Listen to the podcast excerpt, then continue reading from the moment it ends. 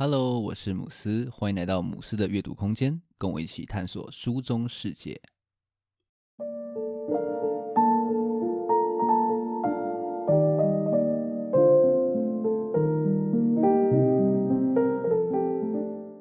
今天这集是节目的第十集哦，也算是一个值得纪念的小小里程碑哦。那在第十集呢，我想分享一本对我影响很大的一本书哦。它的书名叫做《做自己的生命设计师》，作者呢是两位史丹佛大学的教授哦。那所谓的生命设计呢，简单来说就是透过所谓的设计思考 （design thinking） 找到自己想要过的一个生活。所以啊，如果你对现在的生活方式啊感到有些厌倦啊，觉得好像没有什么目标，人生好像什么地方卡住了的话，我相当推荐你看看这本书。其实我当初也是因为这本书的原因才开始写读书心得的哦，所以节目的最后呢，也会分享一下我是怎么样来运用这本书的。那我们就开始今天的介绍吧。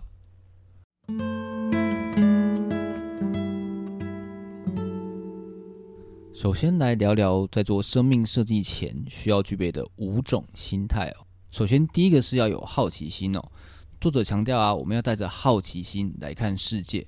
让我们的生活呢变成是一种探索。那第二个心态呢是要是所谓的行动导向哦。简单说就是你有什么想法呢，先试一试就对了。就是所谓的坐而言不如起而行。那第三个心态呢是要会去重拟问题哦。作者说啊，在你卡住的时候呢，你要懂得去重拟问题，调整方向哦，不要一直僵在那边哦。那第四个心态呢，是要保持一种觉察的状态哦。你要很专注于过程当中，并且呢，要能够随机应变。那第五个心态呢，就是要学习去通力合作哦。作者说啊，任何优秀的设计都需要有一个团队哦。那我们的生命设计当然也不例外哦。所以啊，当你在做生命设计的时候啊，也可以找身边的人陪你一起努力去合作完成哦。那聊完了五个你所要具备的生命设计的心态之后呢，这边想要强调一个需要特别注意的地方哦。作者强调呢，在做生命设计的时候啊，不要盲目的追求自己的热情哦，因为他认为呢，所谓的热情往往是试过以后才会出现的东西哦。书里面是这样说的：热情是良好生命设计带来的结果，而不是源头哦。所以呢，我们要小心，不要让热情的陷阱。把自己带向错误的地方哦。那谈完了心态的准备呢，接下来我们就来聊聊要如何执行我们的生命设计。以下呢，我会跟大家分享六个生命设计的练习哦。那这个六个练习呢，大家可以照着顺序做，也可以挑自己有兴趣、喜欢的来做就可以了。那就让我们开始吧。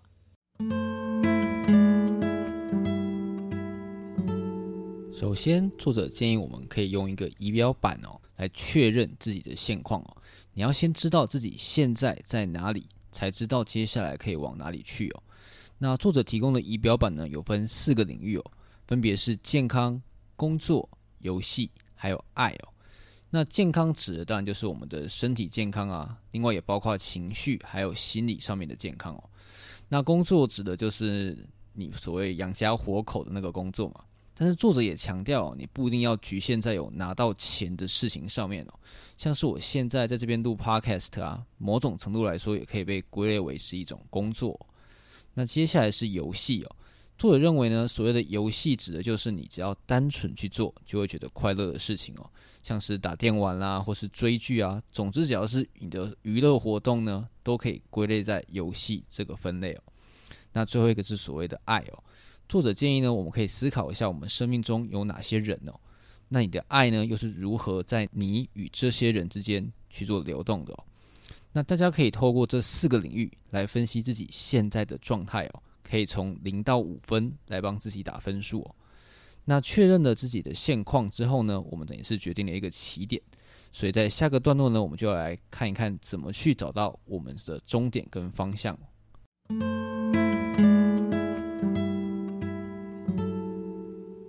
仪表板确认我们的现况之后呢，接着我们就要用所谓的罗盘来确认我们的目标跟方向。那书中分享了两种形式的罗盘哦，分别是我们的工作观，还有所谓的人生观哦。先来聊工作观好了。我们人的一生啊，其实会贡献非常长的一段时间在我们的工作上，因此呢，了解我们的工作观是非常重要的。那书中提到，我们可以问自己以下的这些问题呢，来分析自己的工作观哦。比方说，为什么要工作？工作是为了什么？工作的意义是什么？什么叫做好工作或值得做的工作？那你的经历、成长还有成就感和工作的关联又是什么？那接下来呢，就我们来谈一下所谓的人生观哦。那面对所谓人生观呢，书中同样提到了一些问题，你可以拿来问自己哦，像是人活在世上是为了什么？人生的意义或目的是什么？那家庭、国家与世上其他的事情啊，对我的人生有什么意义？什么是善？什么是恶？那喜悦、悲伤、正义、不公不义、爱、和平、冲突。在你的人生当中扮演了怎么样的角色？你可能会觉得这些问题啊，好像都太哲学、太抽象了，而且根本就没有一个标准答案，非常难回答哦。但是这边呢，本来就不是要你找到所谓的标准答案哦，而是要找到属于自己的答案哦。那书中也建议说啊，你其实不用一次就将所有的问题一次都想到位哦，在你卡住的时候呢，你可以先停下来，之后再继续去想。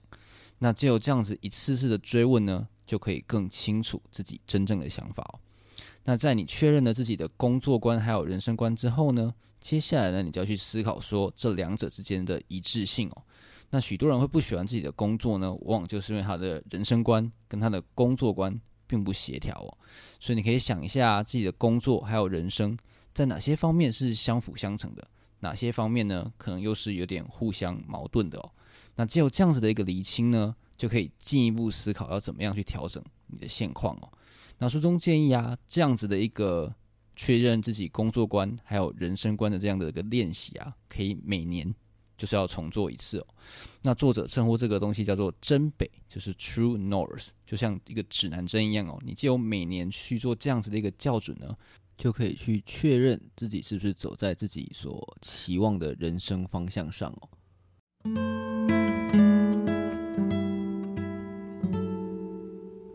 如果你觉得啊，罗盘它这个练习好像有点抽象呢，那你可以试试看我们现在要介绍的这个练习哦。这个练习叫做所谓的好时光日志哦。那这个好时光日志的目的呢，就是要找到所谓的心流哦。那什么是心流呢？相信很多人都有过一种非常忘我的感受哦，不管是你可能读一本小说啊，读到忘记时间啊，或是打球的时候啊，你好像进入一个自动的领域哦，怎么投怎么进哦。这样子一个状态呢，就是所谓的心流。那好时光日志呢，就是要想办法去把这些你进入心流的这些时刻呢，记录下来哦。所以啊，你可以试着在接下来的一两周去记录自己的专注还有精力充沛的这些时刻哦。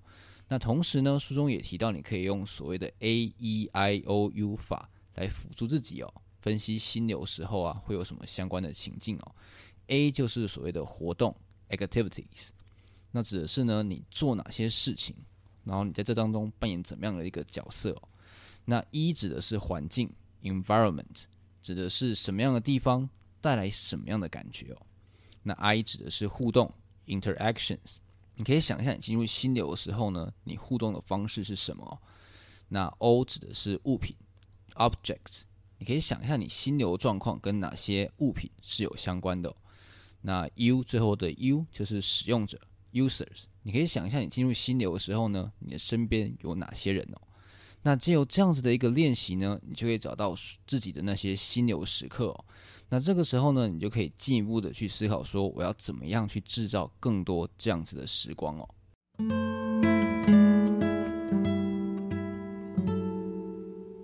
在这个段落呢，我们会教你如何用心智图。搭配我们上面所讲到的好时光日志哦，来做所谓的生命设计的发想哦。那画心智图呢，首先你要先选一个主题，比方说啊，你在好时光日志里面啊，发现你有记录到你在阅读的时候呢，非常的专注，有进入到所谓的心流，那你就可以在心智图的中间呢，写下你的主题，就是所谓的阅读哦。那接着呢，你就可以以这个主题为中心，向外延伸出各种各样的点子哦。就是做任何连结的发想，比方说你写下阅读之后啊，你可能延伸出如何阅读一本书啊，或是主动阅读啊，或是做笔记啊，基本上就是想到什么就写什么，尽可能的呢去发想。那在写完之后呢，你可以看一下自己所有写下的点子哦，那试着呢再去连接你写下的点子，再去混合，试着呢去写出新的点子哦。那作者建议啊，在你画完所有的点子之后呢，你可以尝试用以下的这个步骤去发想哦。首先呢，在心智图的最外圈挑三个吸引到你自己目光的一些词汇哦。那尝试呢用这三个词汇组成一个好玩的工作。那接下来呢，你可以给自己指定一个角色，然后尝试去视觉化，说自己投入这个工作的时候啊，是什么样的一个样子哦。你可能会觉得这个练习好像。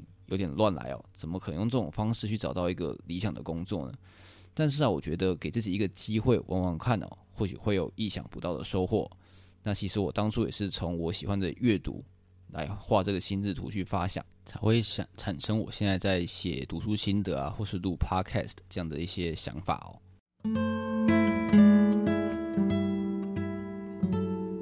接下来要介绍这个练习哦，是我非常喜欢的一个练习哦，它叫做奥德赛计划，它可以帮助你呢去发想、规划你的人生哦。那书中建议呢，你可以用以下三种不同的人生方向来规划。首先，第一个人生方向呢，就是你目前正在做的事情哦。没错，就是这么的朴实无华哦。因为啊，你现在正在做的工作啊，在你不远的将来哦，你非常有可能会暂时继续做下去哦。所以，首先要规划的呢，就是你现在正在做的事情哦。那第二个人生方向啊，你要去思考一下，当事情环境发生改变的时候呢，你会做哪些事哦？大家都知道啊，天有不测风云嘛，尤其是现在啊，世界的变化是非常的快哦。像现在很多人就在讨论说啊，工作可能会被 AI 给取代哦。所以作者在书中呢，给出一个非常残酷的思考实验哦。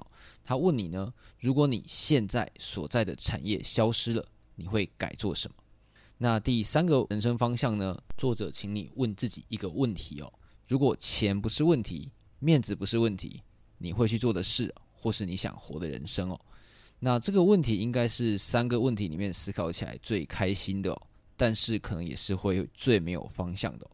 因为这个问题啊，可以说是直球对决你内心真正的渴望哦，强迫你啊去思考说你真正想要做的事情到底是什么。那你想完了这三种人生之后呢，接下来就可以用书中所介绍的奥德赛计划模板来规划这三种人生方向哦。首先呢，你要给计划画一条视觉的时间轴，画出一条五年的一个规划路线哦。那第二个步骤呢，是要帮这个计划取一个名字哦。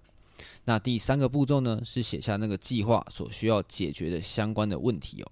那第四个步骤呢，你要去评估这个计划需要哪些资源，然后呢，你自己喜欢的程度有多少，还有你对这个计划的自信程度哦。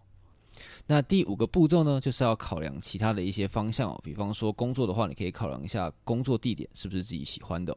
那第六个步骤呢，则可以继续做一些延伸的思考哦。那这边这样说可能有一点抽象哦。我在节目的最后也会分享一下我当时读这本书的时候啊，我所写下的奥德赛计划。不过这边呢，先让我们介绍我今天想讲的最后一个练习，叫做原型设计。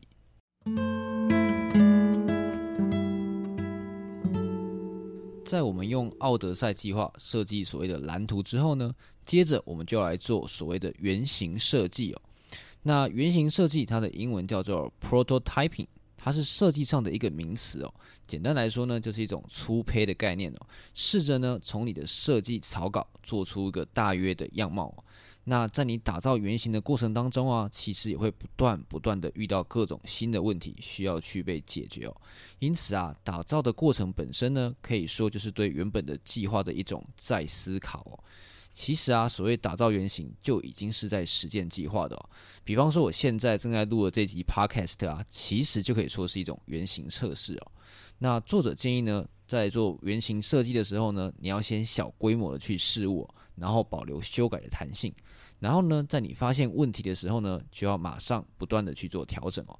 同时啊，你也不一定就是自己闷着头硬着干哦，你也可以试试看啊，去听听看别人的故事，或者是呢，问问别人的意见哦。找出你原型的盲点，所以啊，如果你现在对我的 podcast 有任何建议的话呢，也欢迎留言告诉我，这都会是帮助我修改非常非常宝贵的意见。